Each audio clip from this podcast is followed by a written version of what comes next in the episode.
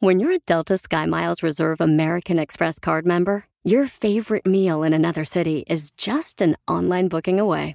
Así que conocerás dónde se consigue el mejor pan dulce to have with your morning cafecito en LA. Where's the best pupusería in the Bay? Y dónde encontrar la salsa verde más rica en San Antonio. Because you're the travel foodie. The Delta Sky Miles Reserve American Express card. If you travel, you know. Learn more at go.amex slash you know reserve.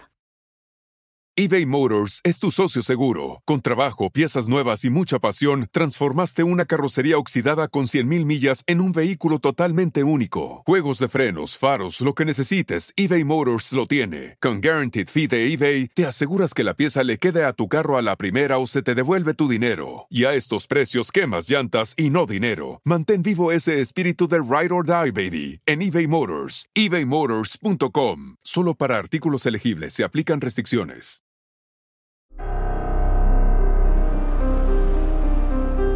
En Código Misterio encontrarás temas relacionados con energías, cuarzos, sanaciones, meditación, ovnis, fantasmas, pirámides, misterios inexplicables, culturas antiguas y continentes desaparecidos. Pero también nos remontaremos al conocimiento de nuestros ancestros para vivir una vida más sencilla pero plena. Bienvenidos.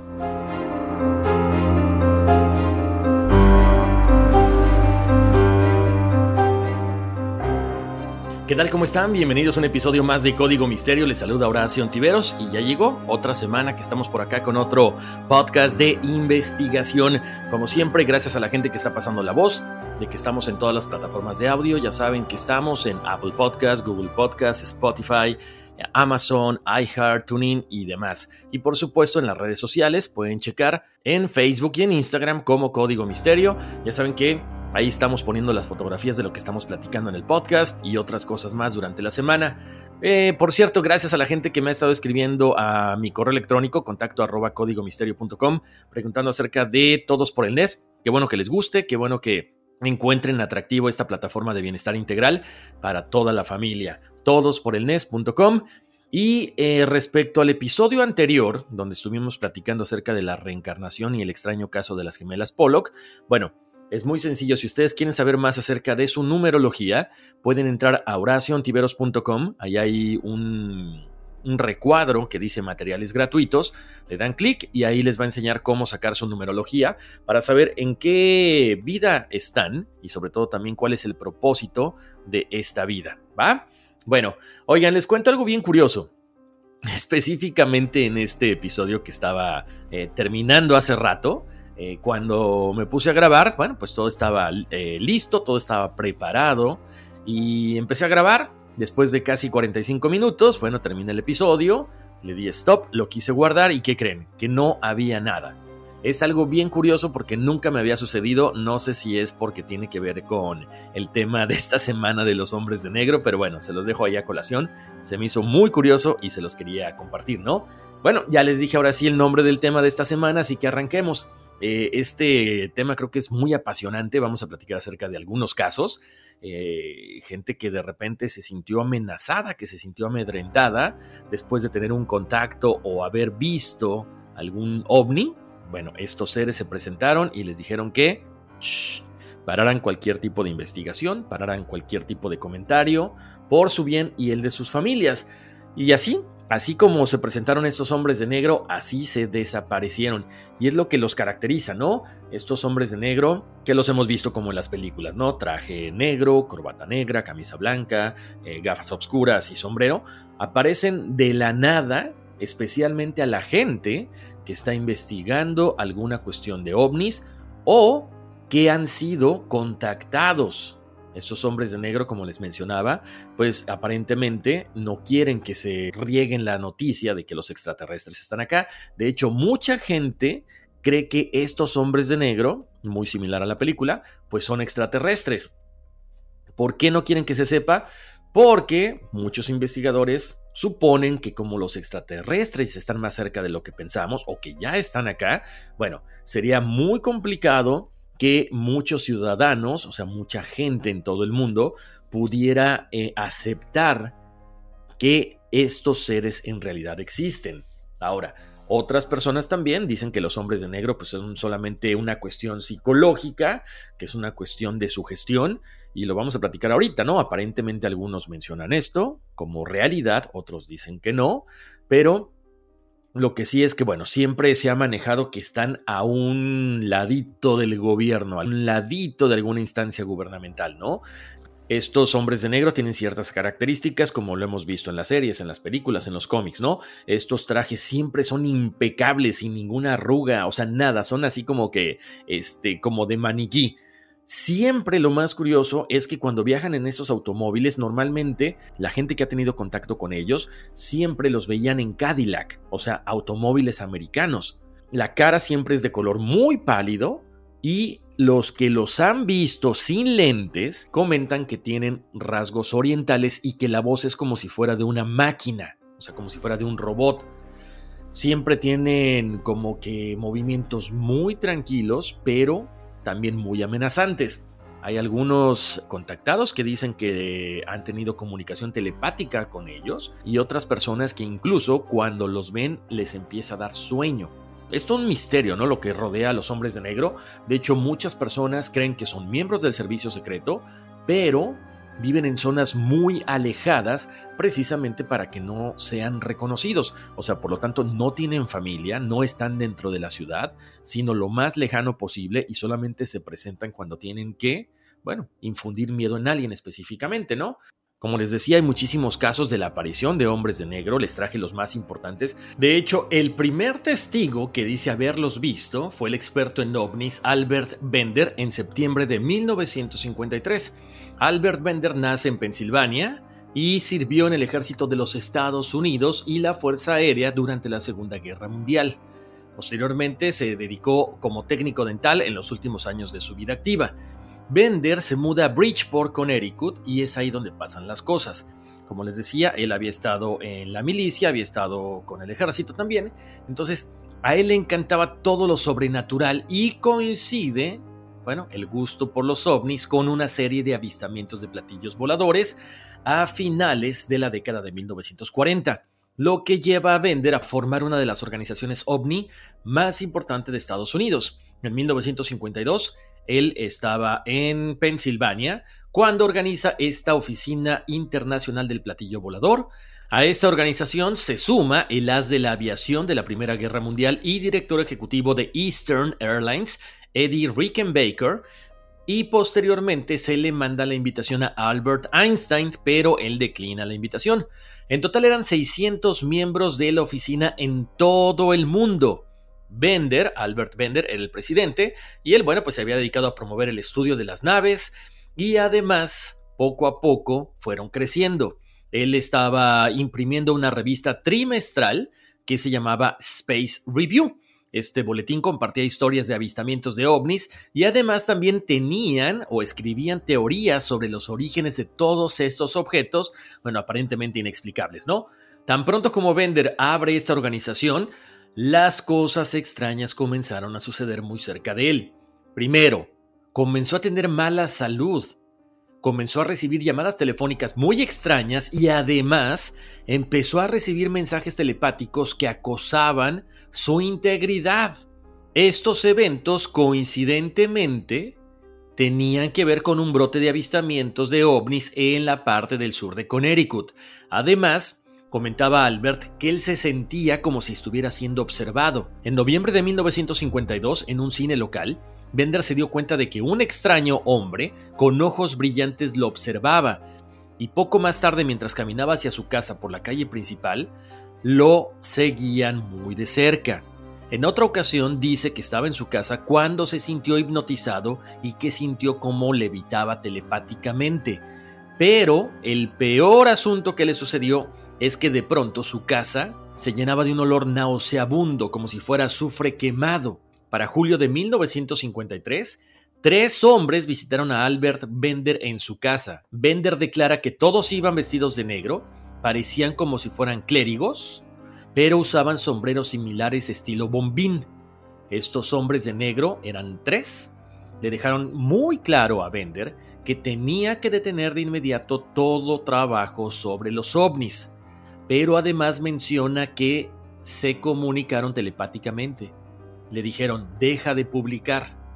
Y además estos misteriosos hombres de negro confiscaron todas las copias de la revista Space Review y además de pronto apareció una niebla amarilla que se materializó en las habitaciones del piso superior de su casa. Y una vez más este olor nauseabundo a azufre inundó el ático. A partir de ese momento entró en pánico, se quedó muerto de miedo y no pudo comer durante varios días. Posteriormente, él escribe una autobiografía contando todo esto y murió en el 2016. Para 1967, Edward Christiansen recibe la visita de un hombre de negro en su casa en New Jersey. Este hombre le dijo que pertenecía al departamento de localización de herederos porque un pariente le había dejado mucho dinero. Una vez que estuvo en el hogar, comenzó a hacerle preguntas, pero con una voz metálica, como les decía, como si fuera de un robot. Christiansen y su hija vieron que tenía una especie de cable en su pierna y eso les llamó muchísimo la atención. Quizá era un micrófono, no saben exactamente. También les llamó la atención el hecho de que su cara se ponía muy roja y de pronto tuvo que tomar este hombre de negro una pastilla amarilla para que su piel regresara a su estado natural. Cuando se retira, los dos, tanto Christiansen como su hija, se asoman por la ventana y ven cómo un coche con luces apagadas estaba enfrente de su casa. Y lo más curioso del caso es que Christiansen había visto un ovni unos meses antes de que este hombre de negro apareciera en su residencia.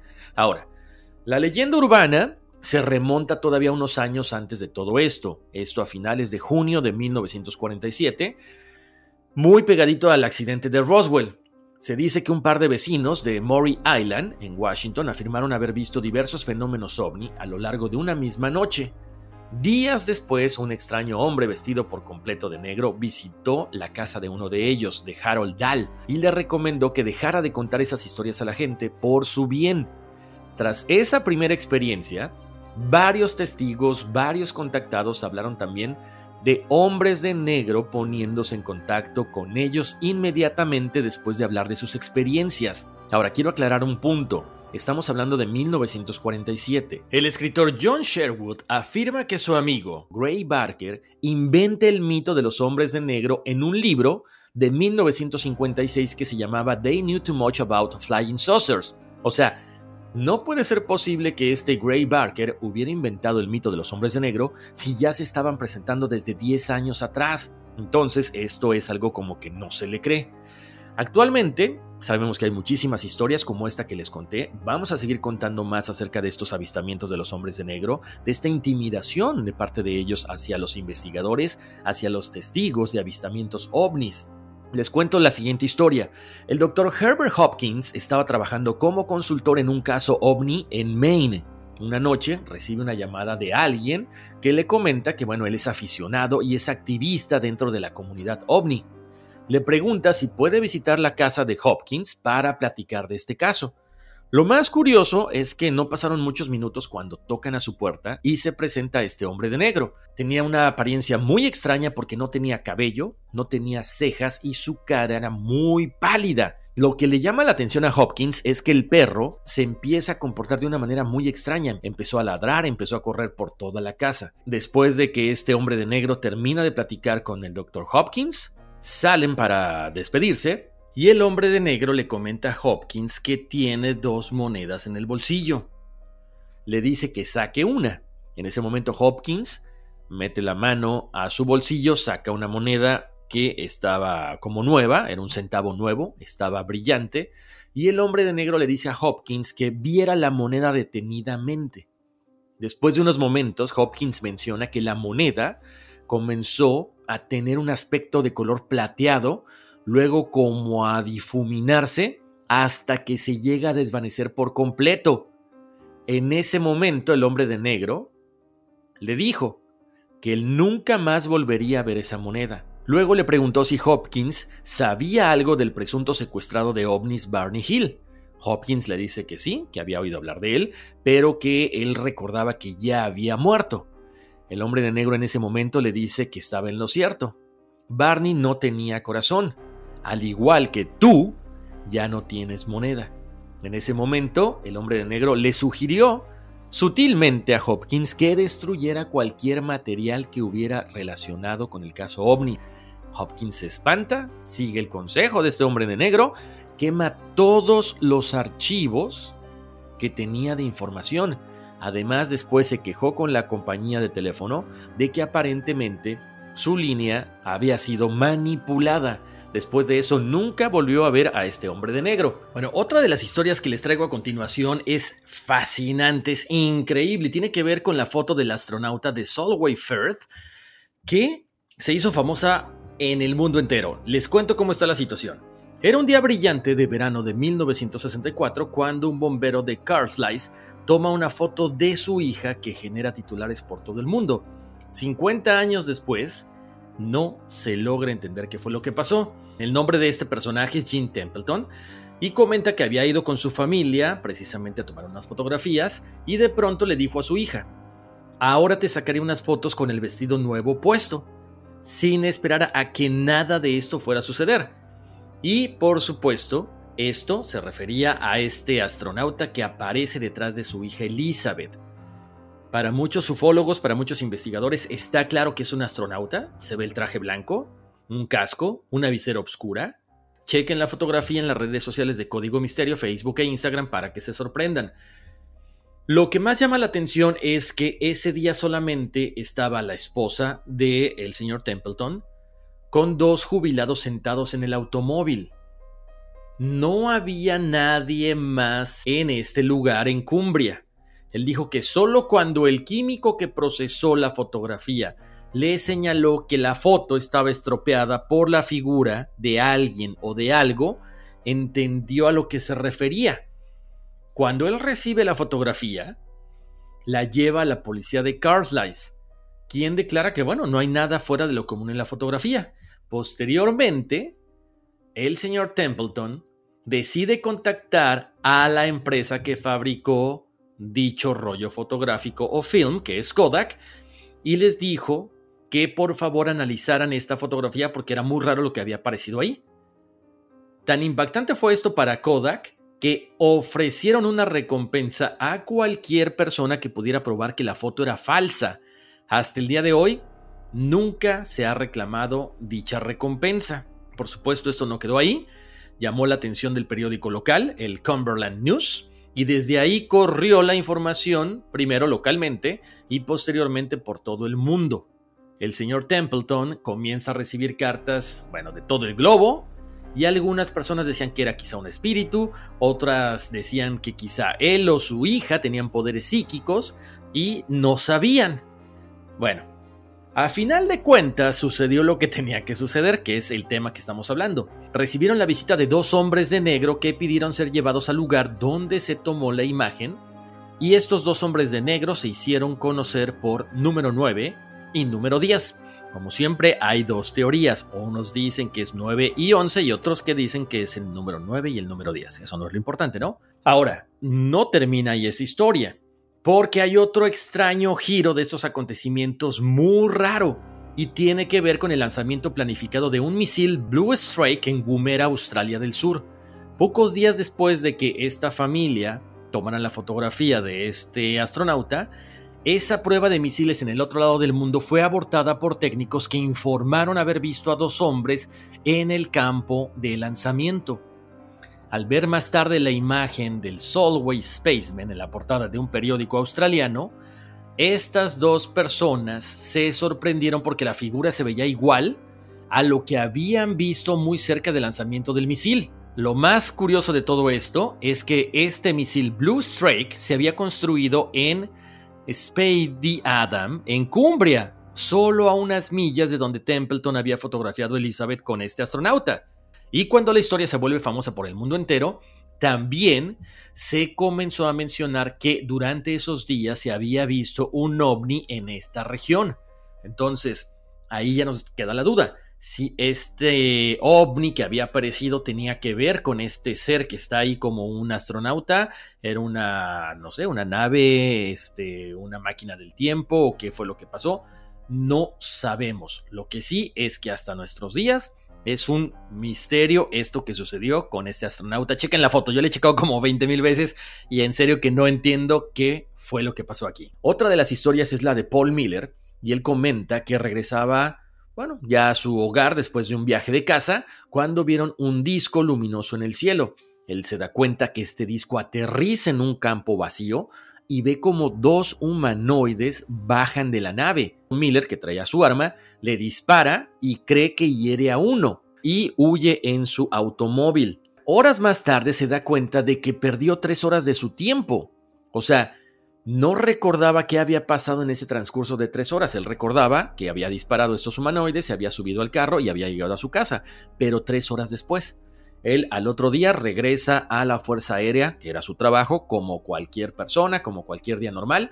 Sin embargo, cuando entra, se topa con tres hombres de negro y le dijeron que tenían su expediente, que sabían dónde vivía, que sabían todo acerca de él y que además sabían lo que había pasado una noche anterior. Miller, obviamente después de este encuentro con los hombres de negro, quedó muy asustado, quedó espantado y no contó esta historia hasta muchos años después.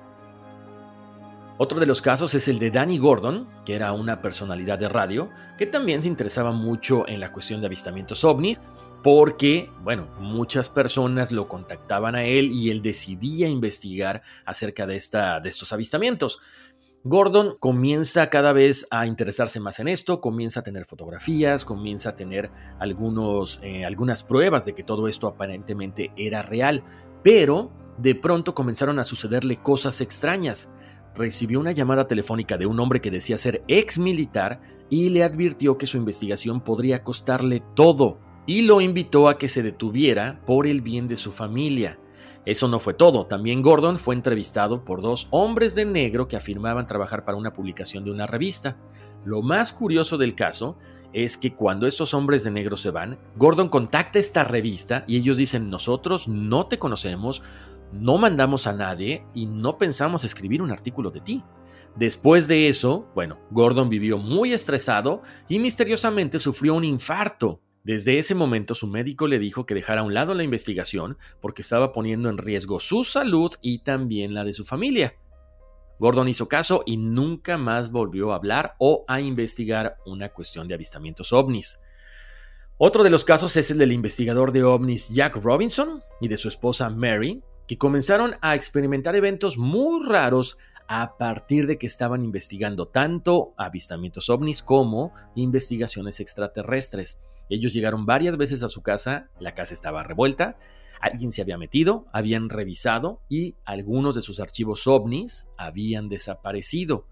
Luego Mari también comenzó a notar la presencia de un hombre con traje negro y sombrero que estaba vigilándolos desde afuera de la ventana. Eso los hizo ponerse muy nerviosos. Mary se lo comentó a un amigo, quien decidió tomar una foto para tratar de tener las pruebas de que efectivamente este hombre de negro era real. Otro de los casos también es el del profesor Peter Roxewitz, que afirmaba que él estaba plácidamente tranquilo en una biblioteca leyendo un libro de ovnis, cuando misteriosamente un hombre vestido negro comenzó a hablar con el profesor y le preguntó acerca de los platillos voladores. El profesor, que era pues muy poco fanático de esto, le dijo que bueno, que no estaba verdaderamente interesado, sino que simple y sencillamente se encontró ese libro en la biblioteca y decidió hojearlo. En ese momento el hombre de negro se puso muy nervioso, salió de ahí, pero él comenta que bueno, fue muy raro el por qué aparece este hombre cuando él toma el libro de los ovnis. Ahora, esto no solamente tiene que ver con los investigadores. Dan Aykroyd, que es el actor este que es famosísimo por la película de Ghostbusters, él comentó que estaba todo listo para grabar un programa acerca de actividad paranormal, de avistamientos ovnis, cuestiones extraterrestres y todo este tipo, cuando en ese momento él sale del set porque tenía que atender una llamada telefónica, de hecho, de Britney Spears. Él estaba eh, convenciendo a Britney para que estuviera en el programa de Saturday Night Live, cuando de pronto él vio un carro negro estacionado al otro lado de la calle. En ese momento, un hombre sale de este carro, se queda mirando fijamente al actor, él sigue hablando con Britney Spears, él voltea otra vez ya no está ni el auto ni el tipo, habían desaparecido por completo. Pasan los minutos, él termina su llamada telefónica, en cuanto regresa al estudio le comentan que el programa había sido cancelado y que se podía ir a su casa. Él comenta, sé lo que vi y sostiene que hubo algún tipo de conexión entre los hombres de negro y el final de su programa de investigación paranormal. Ahora, vamos a entrar de lleno ya con otro tipo de investigación más a profundidad. Como les decía, los hombres de negro de repente infunden miedo, amedrentan a los investigadores, pero también han llegado a eliminar a ciertas personas que pueden tener información muy importante y cada vez más confidencial. Vamos a hablar acerca del caso del británico Max Spears. Él es uno de los ufólogos más conocidos, o fue uno de los ufólogos más conocidos, y él fue encontrado muerto horas antes de que diera una conferencia en Polonia. La policía encontró su cuerpo en un apartamento de la ciudad y se afirma que Max había muerto por causas naturales. Sin embargo, los testigos que estuvieron con él durante mucho tiempo, durante horas antes de que lo encontraran, decían que lo habían visto vomitar un líquido negro que no sabían qué era. Por supuesto, algunas personas dicen que fue envenenado, otros insisten en que fue silenciado antes de la conferencia.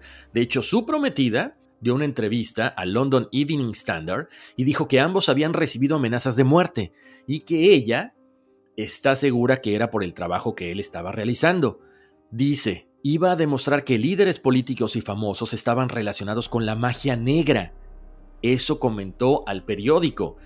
Incluso la misma madre de Spears, Vanessa Bates, no descarta esta teoría y en una entrevista al Daily Mail dice que su hijo fue víctima de un sacrificio de satánicos que posiblemente practicaron algún tipo de ritual que provocaría su muerte.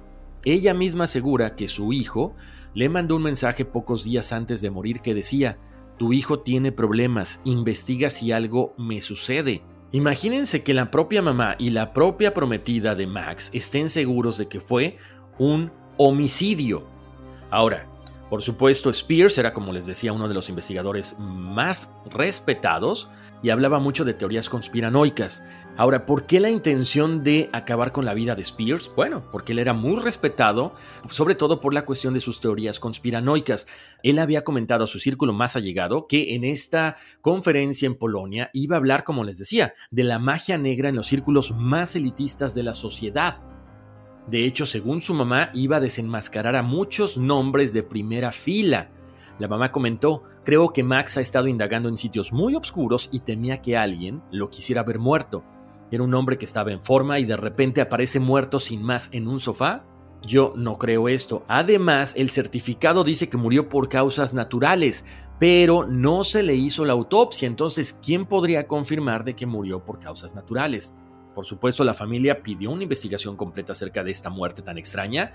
Los usuarios de los foros de Internet que eran asiduos al trabajo de Max también comenzaron a pedir esto, pero también especular acerca de las muertes de este investigador. De hecho, en una entrevista en un canal de YouTube polaco, durante la cual a él se le ve muy aturdido, un poco espantado, él comenta hay una red de pederastía entre las Fuerzas Armadas de los Estados Unidos a raíz de un escándalo que surgió en 1986 cuando se descubre que miembros del ejército habían abusado de niños en un centro de reinserción juvenil en San Francisco. Uno de los empleados fue acusado, la prensa informó que un líder satánico estaba involucrado junto con un alto cargo del ejército, pero aún con la policía pidiendo una investigación, nunca se presentaron cargos. Spears hablaba de los túneles que conectaban guarderías con iglesias de la ciudad, al igual que dio otros detalles de otros sitios muy escabrosos. El presentador, incluso, de este programa le pregunta que si no estaba asustado de hablar de estos temas. Él le dice que sí, porque esta era una investigación muy importante y se tenía que dar a conocer. Por supuesto, algunas de las teorías más importantes que estaba orquestando este Spears, él decía que los seres humanos somos víctimas del control mental, orquestado por los seguidores del nuevo orden mundial, una extraña sociedad secreta y muy elitista que trata de conquistar el mundo, y por supuesto los miembros de este misterioso grupo se esconden detrás de organizaciones poderosas como la CIA o los partidos políticos. También él creía que eh, próximamente vendría la llegada del cuarto Reich, que es una nueva oleada de poder de los nazis, y que podrían estar llevando a cabo extraños experimentos en la clandestinidad con la participación de alienígenas. Pero no solo eso, él mismo creía ser parte de un extraño programa de creación de la raza perfecta que los nazis podrían haber estado desarrollando de los años 80 para acá. También estaba seguro de que el programa MK Ultra todavía está vigente, y yo creo que sí también. El programa, ya saben, basado en satanismo, en la autodestrucción, funciona con el control mental por medio de técnicas de muy dudosa moral. Los principales organizadores de esta trama, pues por supuesto manipulan a la gente a través de la magia negra. También comentaba que el príncipe Carlos de Inglaterra o la familia Bush son personas que cambian de forma, o sea, son alienígenas, específicamente reptilianos con un 50% de ADN de esta raza. También comentaba que la industria farmacéutica estaba llevando a cabo diversos experimentos para controlar a la raza humana. También alegaba que el asesinato del presidente John F. Kennedy y la muerte de la princesa Diana de Gales habían sido provocadas para distraer al público general de otras cosas que se estaban llevando a cabo muy siniestras y que los ataques del 11 de septiembre habían sido provocados por el gobierno americano. Como les digo, o sea, se hablaba mucho de este personaje, de este investigador, porque tenía muchas teorías que mucha gente seguía y mucha gente respaldaba. De hecho, Nick Pope, periodista y experto en ufología, que formó parte del Ministerio de Defensa británico a comienzo de los años 90, intentó aclarar la implicación del gobierno en la muerte de Spears y comentó, la muerte de Max Spears fue una tragedia, pero habiendo sido responsable del proyecto OVNI del gobierno del Reino Unido, prometo que no vamos por ahí matando a investigadores de ovnis. Y con eso fue como que el cierre de toda esta investigación. No ha sido el único les voy a comentar acerca de Warab Tiwari, gente que esto tiene pocos meses o pocos años que sucedió. Como les comentaba, este investigador alienígena eh, de origen hindú fue encontrado en su apartamento de Dwarka, en el noroeste de la India, en circunstancias muy misteriosas. Él había estado investigando muchísimos casos de ovnis, tenía 32 años, se acababa de casar. Entonces, la vida le sonreía. La gente no entiende por qué aparentemente se suicidó, porque eso fue supuestamente la causa por la que él fallece. Bueno, según su papá, Uday Tiwari, él estaba tomando café con su esposa cuando se escuchó un ruido muy fuerte en el baño. Entraron al baño y lo encontraron inconsciente y ya no pudieron revivirlo. La policía, cuando llegó, dice que encontró una línea negra alrededor de su cuello que los llevó a la conclusión de que había muerto por asfixia. Otra teoría también dice que cuando se cae, se golpea la cabeza y eso fue lo que lo mató. La autopsia hasta el momento nunca reveló nada interesante, pero como les decía, varias semanas antes le comentó a él y a su esposa de que estaba sintiendo una fuerza negativa que lo estaba empujando a hacer algo que él no quería. El papá comentó que no creen en fantasmas, pero sí están muy desconcertados acerca de lo que sucedió. Tiwari era uno de los eh, ponentes y conferencistas más importantes de la India. De hecho, él fundó la Sociedad Paranormal de la India y participaba en programas de televisión muy habituales. Él investigó muchísimos lugares embrujados y, por supuesto, también tenía sus teorías conspiranoicas. Ahora, no han sido estos dos personajes los únicos que han matado.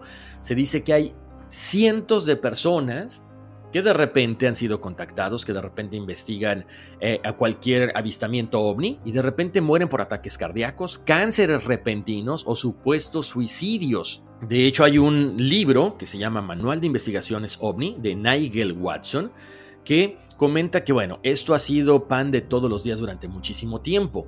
Él comenta que los hombres de negro y los propios extraterrestres están detrás de estos asesinatos para eliminar a cualquiera que se acerque a la verdad de sus operaciones. Otro de los casos que comenta Watson en su libro es el del investigador de ovnis Philip Snyder, que se volvió una persona cada vez temerosa por su seguridad porque lo comenzaron a seguir camionetas del gobierno y además hicieron varios intentos para sacar su automóvil de la carretera. Finalmente, sus temores se confirmaron en 1996 porque desapareció y un amigo va a buscarlo a su apartamento en Oregon y encuentra el cadáver pero ya estaba en estado de putrefacción y había muerto varios días antes. Primero, se comentó que había muerto quizá por un derrame cerebral, pero en la autopsia se descubrió que había enrollado y anudado un tubo de goma alrededor de su cuello. Ahí una vez más se demuestra de que estos aparentes accidentes no son otra cosa más que homicidios. De hecho, en este libro de Watson, él comenta, cuando se recopila la información en conjunto, hay un número sorprendente de ufólogos que han muerto de formas y circunstancias extrañas desde la década de 1950. El destacado activista Stephen Bassett apoya la idea de que el gobierno de los Estados Unidos ha asesinado regularmente a ciudadanos inocentes que han intentado investigar casos de ovnis como Roswell o que han intentado que el gobierno revele la verdad sobre los ovnis. De hecho, Stephen Bassett, quien ganó el premio al investigador del año en la conferencia internacional OVNI, discutió un misterioso grupo de muertes que él cree que pueden estar relacionadas con agentes gubernamentales dirigidos a investigadores de la comunidad ovni. Bassett dice, lo que estamos buscando son grupos de muerte que por su naturaleza y proximidad se alejan del ruido de fondo. Trato de tener cuidado con mi lenguaje para minimizar el malestar con los miembros de la familia.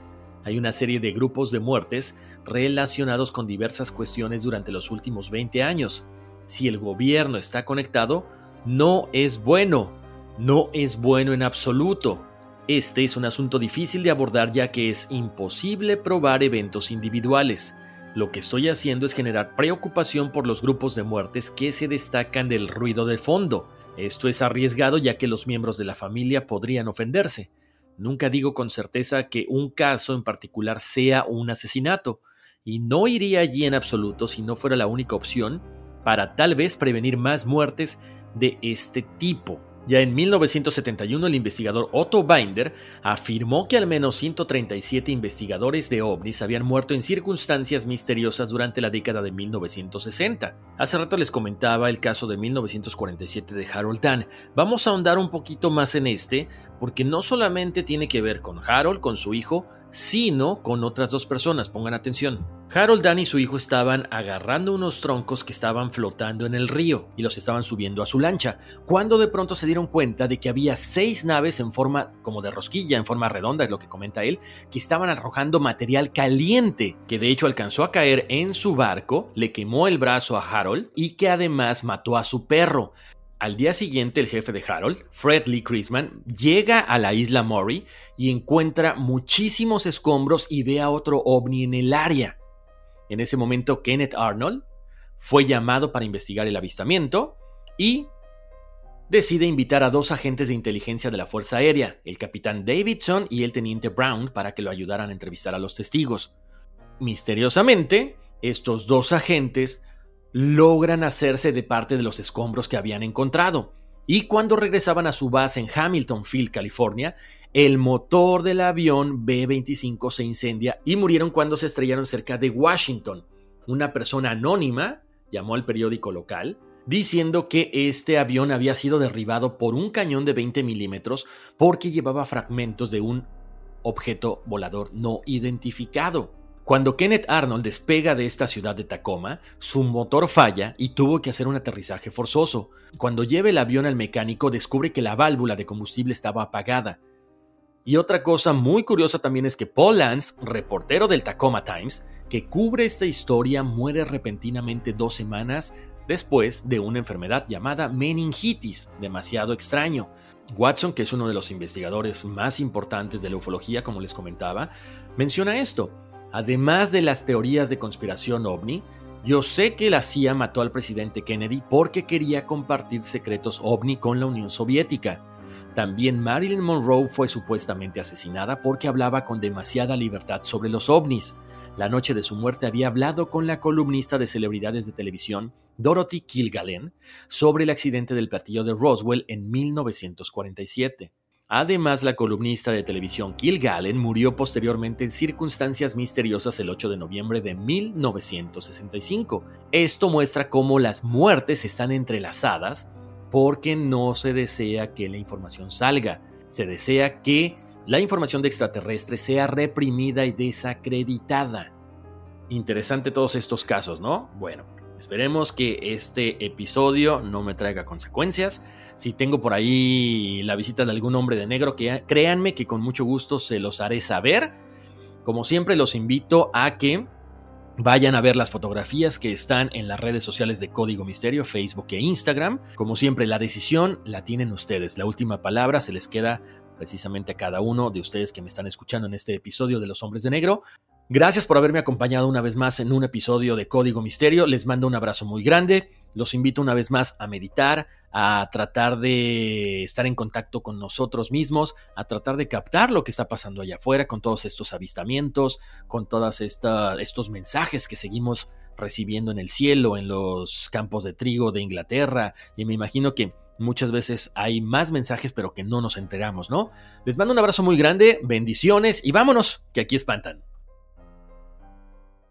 It's your time. Join global thought leader, executive producer, and New York Times bestselling author TD Jakes and today's leading culture shifters for an experience unlike any other. At the 2024 International Leadership Summit, spiritual and business leaders can gain the practical tools they need to maximize their timing for success. With world class discussions, breakout sessions, and networking opportunities, this is where your dreams turn into reality. Timing is everything, and your time is now. March 21st through 23rd in Dallas, Texas. Register today at thisisils.org.